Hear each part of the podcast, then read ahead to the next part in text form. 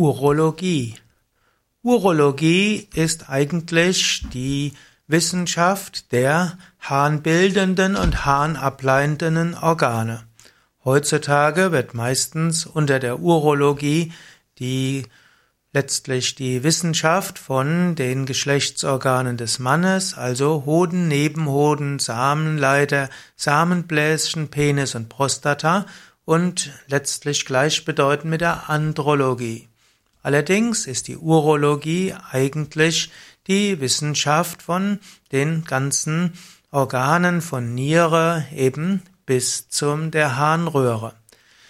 Urologie ist also die Wissenschaft, ein Teilgebiet der Medizin. Die Urologie beschäftigt sich zum einen mit den Organen, zum anderen aber auch mit der Gesundheit dieser Organe, beschäftigt sich auch mit der Diagnose der verschiedenen Erkrankungen in diesem Bereich und beschäftigt sich auch mit Behandlung von Erkrankungen. Die Urologie ist immer schon ein Teilbereich der Medizin gewesen. Man weiß, dass im alten Ägypten schon 1000 vor Christus Operationen von, an Blasensteinen gemacht wurden. Man kannte auch den Blasenkatheter.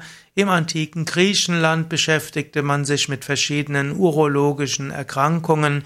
Hippokrates von Kos und er klassifizierte auch verschiedene Störungen des Wasserlassens und auch im Ayurveda vor über 2000 Jahren war Urologie ein wichtiger Teilbereich. Im europäischen Mittelalter gab es eine bestimmte Stagnation, und zwar deshalb, weil man, weil die Geschlechtsorgane als etwas Unreines galten und so wurde sich nicht mehr viel damit beschäftigt. Erst in der Zeit der Renaissance im 15., 16. Jahrhundert beschäftigte sich die westliche Medizin mit der Urologie.